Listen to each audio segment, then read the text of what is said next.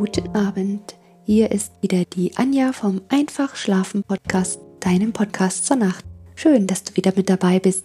Heute wollen wir weiter hören, wie es mit Tamwulf und den anderen Bauern weitergeht. Letztes Mal war ja eine sehr dramatische Folge, wo der Harm seine Familie verloren hat. Und ich habe da echt noch eine ganze Weile drüber nachgedacht, was wir wohl in der heutigen Zeit tun würden, wenn uns so etwas widerfährt. Deshalb bin ich sehr gespannt, welche Entscheidungen der Harm treffen wird. Ich wünsche dir für heute eine gute Nacht und viel Spaß beim Hören. Deine Anja.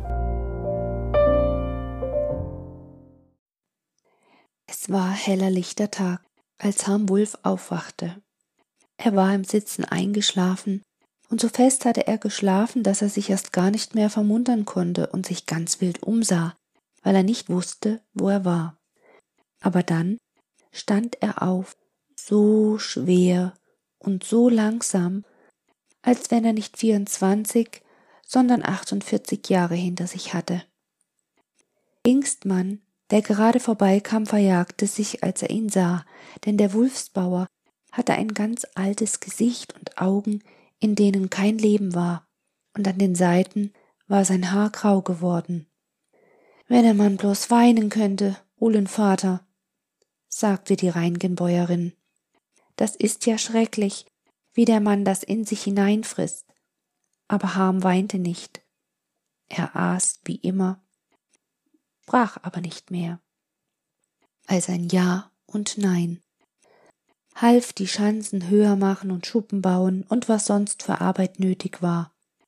Um Ure Zähne ging er mit Hedel fort, und als sie wiederkamen, hatten beide ganz blanke Augen und der Junge griente in einem fort, so dass es scheußlich anzusehen war. Was willst du jetzt anfangen, Harm? fragte ihn abends, als sie beim Feuer saßen, sein Schwiegervater. Willst du den Hof wieder aufbauen? Sein Eidam schüttelte den Kopf. Ich habe eine andere Arbeit vor. Es kann sein, dass ich lange fortbleibe. Vielleicht bin ich auch bald wieder da. Damit du es weißt, das Geld haben die Raubvögel nicht gefunden. Ich würde es ihnen gern vergönnt haben, wenn sonst alles so geblieben wäre, wie es war. Solltest du also in Bedrängnis kommen, so weißt du es zu finden. So ganz wenig ist es nicht. Und an dem anderen Platz, du weißt ja Bescheid, ist Saatkorn genug und von Wurst und Schinken ist auch da eine ganze Masse und von Käse und Honigbier auch. Und da liegen auch noch die Pistolen und das Gewehr. Hast du etwas Tabak über?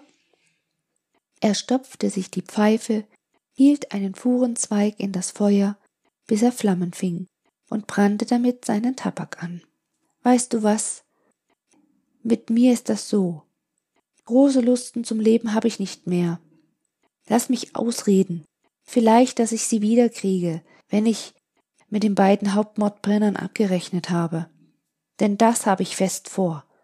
Wer Menschenblut vergießt, dessen Blut soll wieder vergossen werden. Dedel will auch mit.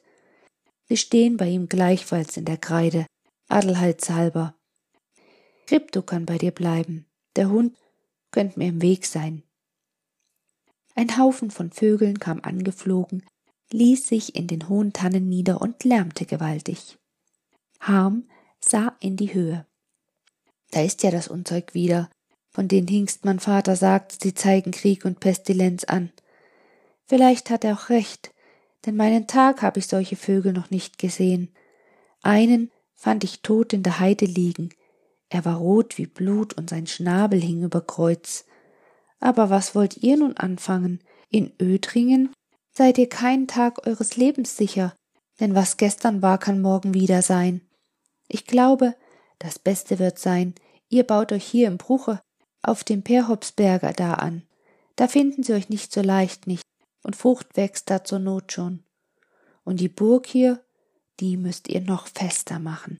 Der Graben muss noch tiefer und jedes Mal da, wo der Zugang einen Knick macht, da muss eine Wolfskuhle hin. Der alte Mann nickte. Ja, wir haben gestern ganz dasselbe gesagt.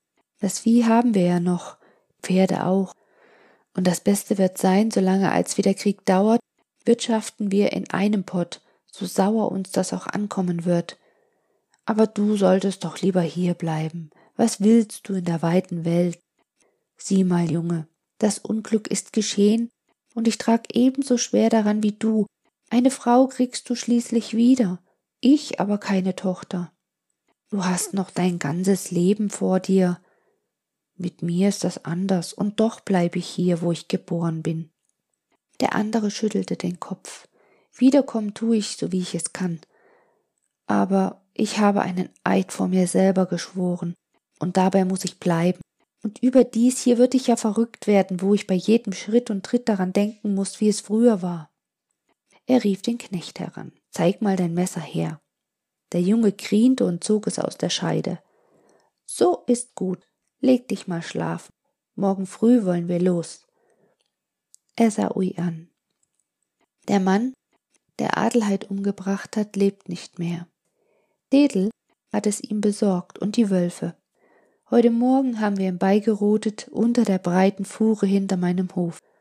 Es liegen allerlei Steine auf der Stelle, aber zwei von den Schandkerlen sind noch am Leben, und sollten sie sich hierher verlaufen, ein ganz unmenschlich langer mit weißen Haaren, aber noch ein junger Kerl, und einen unklug kleinen Kopf hat er und eine Stimme als wie ein Kind, und dann noch einer, so kurz und dick als wie ein Fass mit einem wuchsigen Knebelbart und zwei Narben im Gesicht, so breit wie ein Finger. Und ganz rot die eine von der Stirn bis in das Maul und die andere von einem Ohr zum andern, dass es wie ein Kreuz aussieht. Und darum heißt der Kerl auch das heilige Kreuz und der andere der Säugling. Wenn die sich hier blicken lassen, die dürft ihr nicht totschlagen. Lebendig will ich sie haben, hörst du? Denn von Zeit zu Zeit komme ich wieder es wurde aber völlig Herbst, eh dass er wiederkam. Bolles Bernd, der an dem Tage die Wache auf dem Hallberge hatte, sagte gerade zu Mertensgerd, der ihm Gesellschaft leistete, wie schön die Birkenbäume bloßig aussehen, als wie das reine Gold. Dann machte er einen langen Hals wie ein Birkan, stieß Gerd in die Rippen und sagte, was ist denn das da in dem Bullenbruche? Das ist ja gerade, als wenn das Reiter zu Pferd ist. Gewiss und wahrhaftig, es ist einer, sogar zwei sind es. Er barg sich hinter den Büschen und winkte gern, und als sie bei den dicken Fuhren waren, nahm er das lange Horn vor den Mund und blies so laut los, dass ein Hase, der unter einem Heidbusche geschlafen hatte, wie albern herausschoss und den Plattweg entlang lief. Dreimal blies der Junge in das Horn, und jedes Mal auf eine andere Art, und nach einer Weile zum vierten Male, und so laut und lang, dass es auf eine halbe Meile in der Runde zu hören war. Aufpassen tun Sie, sagte Ham Wulf zu Tedel. Wir müssen uns zu erkennen geben, denn sonst könnten wir am Ende eine Handvoll Hackblei in die Rippen kriegen, ehe wir uns das vermuten. Zeig ihnen, dass du es auch noch kannst. Knecht nahm das kleine Horn, das er am Sattel hängen hatte, wischte sich über den Mund, kremserte und spuckte und dann blies er nach dem Halloberge hin. Von dem Berge kam eine kurze Antwort zurück, die Tedel ebenso zurückgab. Das hört sich just so an, meinte Bernd, als ob das Michus Tedel ist, der da bläst. Aber was hat der für ein Zeug an? Der sieht ja leibhaftig aus wie ein Kriegsmann. Was hältst du davon? Der andere legte die Hand vor die Augen, als er hinter dem Busche hersah. Ja, er ist es, das ist sicher. Und der andere, das ist der Wulfsbur, ich hätte ihn beinahe nicht erkannt. Solchen Bart hat er sich wachsen lassen. Na denn, so muss ich wieder abblasen. Er nahm das Horn wieder hoch, aber der andere wehrte es ihm. Wart man erst. Sie blieben in Deckung stehen, bis die Reiter ganz nah heran waren. Erst dann trat er vor und rief, na, wieder zurück von der Reise, Harm. Und du auch, Tedel. Meist hätten wir euch nicht gekannt, so wie ihr ausseht, aber jetzt blas ab, Gerd, rief er dem Jungen zu, der etwas abseits stand und über das ganze Gesicht lachte, denn Tedel war sein guter Freund, und der Wulfsbauer hatte ihm einmal das Leben gerettet, als er auf dem Pumpe durch das Eis gebrochen war. Er setzte das Horn wieder an und blies dreimal auf eine andere Art. Dann können wir ja jetzt frühstücken, meinte der Wulfsbauer, als er aus dem Sattel war, zu Tedel. Macht die Pferde an und gib die Holster her. Ihr könnt mithalten, wir haben reichlich. Er packte aus, da waren Würste und dicke Scheiben Schinken und Braten und eine halbe gebratene Gans. ein großes Stück Käse, zweierlei Brot und eine große Blechflasche. Anderen machten lange Augen. Lebt ihr immer so? Harm lachte. Meistens. Aber nehmt man dreiste an, es ist nicht geraubt und nicht gestohlen, das heißt von uns nicht. Denn die drei marode Brüder, denen wir das gestern abnahmen, werden es wohl nicht mit barem Geld bezahlt haben. Aber wie sieht es in Ödringen aus? Bolle hob die Faust, in der er das Messer hatte, auf und ließ sie auf den Boden fallen. Ödringen, Ödringen, das gibt's nicht mehr. Alles ein Schutt und ein Müll. Und als der Wulfsbauer und Hedel ihn ansahen, erzählte er. Drei Wochen lang war alles ruhig, da zogen einige wieder hin, Hingstmanns und Eickhoffs und Bostelmann und Bruns auch. Die anderen rieten ihnen ab, aber sie wollten ja nicht hören. Und den einen Abend, wir waren gerade dabei, das letzte Grumme einzuholen, da sahen wir über dem Dorfe einen helllichten Schein. Und bald darauf kam Tietke, du weißt doch, der Hütjejunge von Hingstmanns, und er erzählte, dass zwei Tatternweiber einer Bande von Mordbrennern den Weg gewiesen hatten. Und kein Mensch ist lebendig geblieben. Er machte einen bösen Mund, lachte dann und erzählte weiter. Tietke hatte gewacht, weil das eine Fohlen krank war, und so konnte er sich bergen. Die anderen sind meist im Schlafe umgebracht. Alle Hunde lagen tot da. Die Tatternweiber werden ihnen Gift hingeworfen haben. Er schnitt von dem Brote, das er in der Hand hatte, ein Stück ab, steckte es in den Mund, stippte ein Stück Braten in die Salzdose und steckte es auch in den Mund, und als er beides auf hatte, fuhr er fort. Wir sind in der Nacht gleich losgeritten und haben von überall Hilfe geholt. Wir waren unsere achtzig und nüchtern und die Bluthunde knapp dreißig und besoffen. Es ist keiner von ihnen am Leben geblieben. So Stücker zwanzig schossen und schlugen wir gleich tot, als sie über die Mackheide kamen und in das Düsterbrock wollten, und die anderen, es waren zehn oder elf, die fingen wir lebendig und nahmen sie in das Bruch mit. Er saß Harmut an Tedel an, nickte mit dem Kopfe und griente. Und dann hielten wir Gericht über sie ab. Tietke musste bei jedem angeben, was damit gemacht werden sollte, weil er doch gewissermaßen darüber zu sagen hatte. Denn seiner Mutter, die war schon über siebzig, hatten sie auch den Hals abgeschnitten. Alle haben sie geschrien wie die Wilden und gebetet und gebettelt haben sie, als es ihnen an den Schluck ging, bis auf das eine Tatarenfrauenzimmer, die junge und die eigentlich ganz glatt aussah, bis auf die gelbe Haut und das schwarze Haar, denn das war ein Biest und schimpfte bloß, als wir sie aufhingen, und biss um sich wie ein Luchs, der im Eisen sitzt. Aber geholfen hat ihr das nicht, denn Titke sagte, die hat Bruns Lütchen Jungen mit dem Kopf gegen den Dösel geschlagen.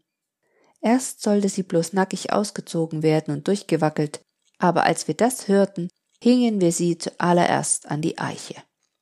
Er lachte lustig. Wie der olle Baum aussah, sag ich dir, als die elf Galgenvögel dran hingen. Uhlenvater sagte, das ist ja ordentlich, als wenn wir ein Mastjahr haben, und gelohnt hatte sich auch. Über zweihundert Dukaten hatten die Völker bei sich.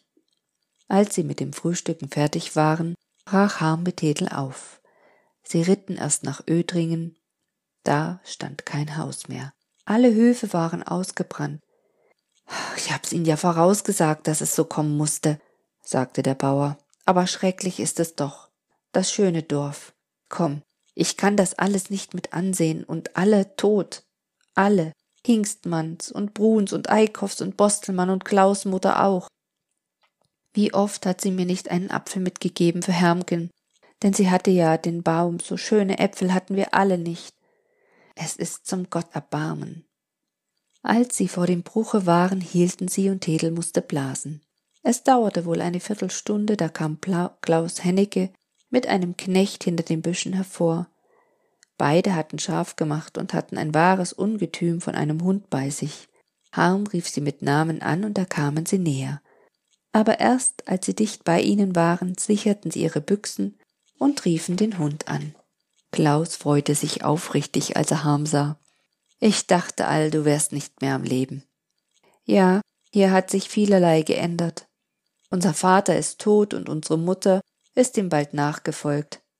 Das ist kein Leben für solch alten Leute, wie wir es jetzt hier im Bruche haben. Die Wölfe haben's besser, ein paar von den Knechten sind schon ausgerückt und unters Volk gegangen. Verdenken kann's ihn auch keiner, denn wer will hier im Busch und Braken rumliegen und Rindenbrot und Wurzeln essen? An Fleisch mangelt es uns ja nicht, denn wir schießen und fangen so manchen Hirsch und manches wilde Schwein. Aber ein Leben ist das nicht, so wie das jetzt ist. Man kommt auf ganz dummerhaftige Gedanken dabei. Mertens Vater hat sich all aufgehängt.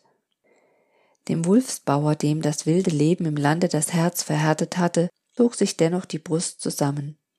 Als er nach dem Perhupsberge kam, Du lieber Gott im Himmel, wie sehen die Leute aus?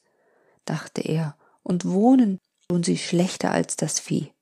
Aus Fuhren und Blagen hatten sie sich notdürftig Hütten gebaut und sie mit Red und Drisch bedeckt, auf Heidstreu und Torfmoos schliefen sie, und ihr Essgeschirr war aus Ellernholz. Die Frauen waren alle blass und elend, keins von den Kindern hatte rote Backen und dicke Beine, und die Männer hatten Augen so falsch wie die Buschkater.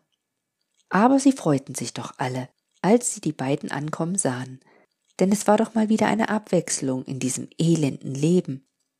Die großen Bauern, die Tedel bislang bloß von der Seite angesehen hatten, konnten ihn nicht genug ausfragen, doch der Knecht, der in seinem ledernen Wams und den hohen Krempstiefeln wie ein Kriegsmann aussah, gab nicht viel von sich. Ja, was ist da viel zu erzählen? Wir haben so viel Elend gesehen, dass es nicht zu sagen ist. Stellenweise müssen sie Wachen vor die Kirchhöfe stellen, damit das verhungerte Volk nicht die Toten auffrisst. Vor Peine haben wir gesehen, wie ein Kerl geredet wurde, der Rinder gestohlen hat, und die hat er dann geschlachtet und gebraten. Und als wir durch Großgoltern kamen, waren gerade die Ligisten durchgezogen, und die hatten das ganze Dorf angesteckt, Feuer an den Kirchturm gelegt, so dass dreiunddreißig Menschen, groß und klein, umgekommen sind. Meist schlugen wir uns auf eine eigene Kanne Bier durch, mitunter taten wir uns auch mit den redlichen Bauern in den Wäldern, lagen zusammen und gingen gegen das Gesindel an. Im großen Freien haben wir in einer Stunde 48 Stück von der Welt gebracht. Aber der Hauptspaß war doch im Gallenbergischen. Da waren wir unserer 300 und haben sie gehetzt wie der Hund den Hasen. Das war ganz großartig, sag ich euch. Gerade wollte er weiter erzählen, da hörten sie es rufen. Jedoch, jedoch, jedoch. Die Bauern sprangen auf, ihre Augen wurden blank. Pass auf, heut gibt es bei uns Hasenjagd. So war es auch. Drews hatte Engensen ansagen lassen, dass ein Zug der Waldsteiner vierzig Mann stark unterwegs war. Alle, die abkommen könnten, sollten sofort zum Hingstberge kommen. Kommst du mit? fragten die anderen Harm. Na, ob? Der Mensch will doch auch einmal ein Vergnügen haben, und Tedel bleibt auch nicht hier, das könnt ihr glauben. Der Junge kann treffen, sag ich euch. Es waren über anderthalb hundert Bauern und Knechte am Hingstberge zusammen, als der Wulfsbauer mit dem Knecht ankam. Sie standen aber nicht da und lachten und schwatzten wie an jenem Tage, als die Marodebrüder über den Wulfshof kamen. Sie sprachen leise miteinander und sahen mit schiefen Augen um sich. Sie waren auch nicht wie rechtliche Bauern anzusehen, sondern mehr wie Kriegsknechte und Wegelagerer.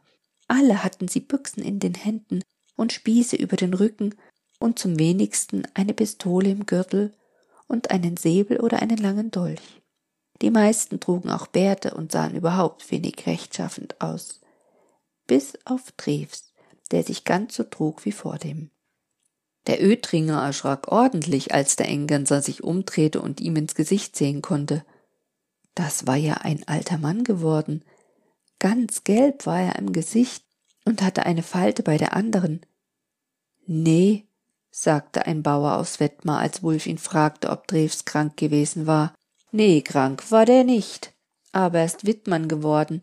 Du hast sie ja gekannt, seine Christel, sie und ihr Maulwerk. Na, das hat sie ja dann auch das Leben gekostet. Denn als sie ein paar dänische Soldaten die Würste und den Schinken vom Wiem holten, machte sie ihnen eine solche Schande, dass der eine sie mit der Säbel über den Döss schlug, und das konnte sie nun doch nicht vertragen. Wir alle dachten, Drews wird heilfroh sein, dass er sie los ist und sich eine junge und hübsche suchen. Wie man sich irren kann. In drei Wochen ist der Mann um zwanzig Jahre älter geworden. Es ist ein Jammer, und wir merken es auch, denn so wie früher legt er sich nicht mehr für das allgemeine Wohl ins Zeug. Die beste Kraft ist aus ihm heraus. er ist wie verregnetes Heu geworden. Das merkte Wulf, als Drews anzureden fing. Schon wie er so dastand, auf den dicken Schlebuschstock gestürzt, sah man, dass er nicht mehr der Alte war. Was er sprach, hatte Hand und Fuß wie vordem, aber es war doch nicht der alte Mut mehr darin. Dritter Schnitt war es, ohne Saft und Kraft. Liebe Freunde, fing er an, in dieser Zeit hat mancher von uns zum lieben Gott gebetet, unser täglich Brot gib uns heute. Der Herr hat unser Gebet erhört, er schickt uns Brot. Jeder tue das Seine, dass dieser Tag uns zum Gedeihen anschlage. Was im Einzelnen zu machen ist, wird ein jeder von seinem Obmann gewahr werden. Eins jedoch will ich euch sagen. Ich sehe unseren Freund aus Ödringen, den Wolfsbohr, unter uns. Ich denke, ihr seid alle zufrieden, dass er in dieser Sache das Leid in die Hand nimmt. Er wird darin wohl gern zu Willen sein. Die Bauern nicken. Eins noch gebe ich euch zu bedenken. Haltet euch genau an die Befehle und seht euch vor, dass die Pferde gesund bleiben. Die meisten werden aus der Nachbarschaft sein. Und nun, Gott befohlen. Die Obmänner und Drews stellten sich um Wulf. Meine Meinung ist die, fing Jasper Winkelmann aus Vorberg an. Wir müssen sie zwischen uns kriegen, und das geht am besten in den hohen Fuhren vor dem Bruche. Also muss ein Teil abwarten, bis sie vorbei sind, und ein Teil vor ihnen sein, damit sie nicht weg können, und die anderen müssen rechts und links vom Weg die Begleitmannschaft bilden. Und das müssen all die jungen Kerle sein, die leise treten und sich schnell hinter dem Gebüsche bergen können. Er machte mit seinem Stocke Striche in den Sand. Seht her, so meine ich das. Hier ist der Zug, das da sind unsere Leute, die hinter ihnen sind, und das da die, die vor ihnen sind. Und hier sind wir, die wir nebenher gehen. Sobald sie nun mitten in den hohen Fuhren sind, fangen wir an zu tuten und zu schießen, und da kommt ihr von da oben und unten über das Hals. Natürlich muss bei jedem Haufen einer sein, der sich genau auf das Blasen versteht, damit wir nicht in den Brödel kommen. Die allgemeine Meinung war, dass es so am besten war. Und so teilten sich erst die älteren Leute in zwei Abteilungen und zogen ab, und dann die jüngeren. Der Wulfsbauer nahm die Seite nach dem Bruche zu, weil er da am besten Bescheid wusste. Erst gingen sie alle auf einen Haufen und redeten halblaut. Dann ging einer hinter dem anderen und das Reden hörte auf. Wulf ging voran. Neben ihm schlich Tedel, hinter ihm kam Klaus Henke. Das Wetter war günstig. Die Sonne hatte den Erdboden ausgetrocknet, aber doch nicht so, dass alle Bracken unter den Füßen knackten. Der Wind hatte sich gelegt und die Luft war hellhörig. Wenn irgendwo ein Specht arbeitete oder ein Vogel in dem trockenen Laube krispelte, so konnte man das weithin hören. Harm hatte sich auf einen Wurfboden gesetzt und rauschte vor sich hin. In den Fuhren piepten die kleinen Vögel, eine Eichkatze lief von Stamm zu Stamm, und die Sonne machte das Brombeerkraut so grün, als wäre es Juni. Henke saß auf einem alten Stucken und sah aus, als ob er eingeschlafen war. Der Knecht stand bolzensteif vor einem Stamme, hatte die Büchse scharf gemacht und drehte langsam den Kopf hin und her, gleich als ob er sich auf Hirsche angestellt hätte. Der Wulfsbauer machte sich gerade eine neue Pfeife zurecht, da prallte halb rechts der Marquardt. Tedel sah den Bauern einen Augenblick an, drehte aber gleich den Kopf wieder weg. Der Marquardt schrie in einem fort, und dann meldete ein Specht und sogleich eine Drossel. Der Knecht wippte leise mit dem rechten Fuße. Klaus machte die Augen ein bisschen mehr auf. Harm saß da und rauchte. Bloß, dass er den Kopf schiefer hielt. Ein Pferd wieherte, eine Peitsche klapperte, ein Fluchwort hinterher, dann polterten Räder.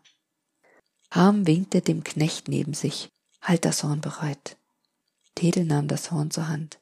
Nicht eher, als bis ich es sage, flüsterte ihm der Bauer in das Ohr und der Knecht nickte. Hü. Ging es noch einmal vor ihnen und noch einmal. Hü. Ein Pferd prustete. Der Bauer schneuzte sich.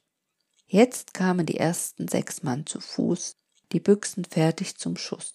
In einem Fort die Köpfe von rechts nach links drehen.